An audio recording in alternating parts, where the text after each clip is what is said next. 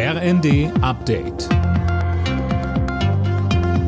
Stündlich neu. Auf den Punkt informiert.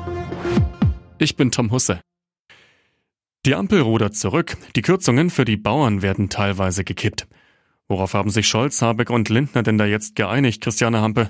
Also auf die Abschaffung der Begünstigung bei der Kfz-Steuer für die Land- und Forstwirte wird komplett verzichtet. Die Subvention des Agrardiesels, die wird nicht in einem Schritt abgeschafft, sondern peu à peu abgebaut. Ab 2026 soll dann aber Schluss sein. Außerdem will die Ampel die Plastiksteuer erst ein Jahr später, also 2025, einführen.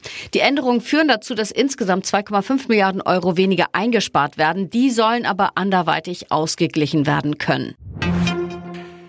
Die Einsatzkräfte in den Hochwassergebieten müssen weiter durchhalten. Die Lage ist angespannt, aber stabil.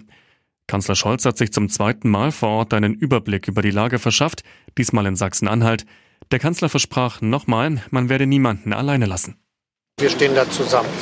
Und hinterher werden wir gucken müssen, wie groß die Schäden sind und was das bedeutet und daraus dann unsere Schlüsse ziehen. Aber klar ist, das wird äh, nur gemeinsam gehen und das muss auch solidarisch in Deutschland erfolgen. Die Inflation in Deutschland hat im Jahresschnitt voraussichtlich 5,9 Prozent betragen. Das hat das Statistische Bundesamt mitgeteilt. 2022 lag die Teuerungsrate noch bei 7,9 Prozent.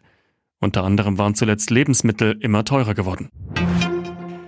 Die Kandidaten für die Mogelpackung des Jahres stehen fest. Für den Negativpreis der Verbraucherzentrale Hamburg wurden unter anderem die Tuck Bake Rolls nominiert. In der neuen Packung ist weniger drin, dazu ist sie noch teurer geworden. Unterm Strich hat sich der Preis mehr als verdoppelt. Alle Nachrichten auf rnd.de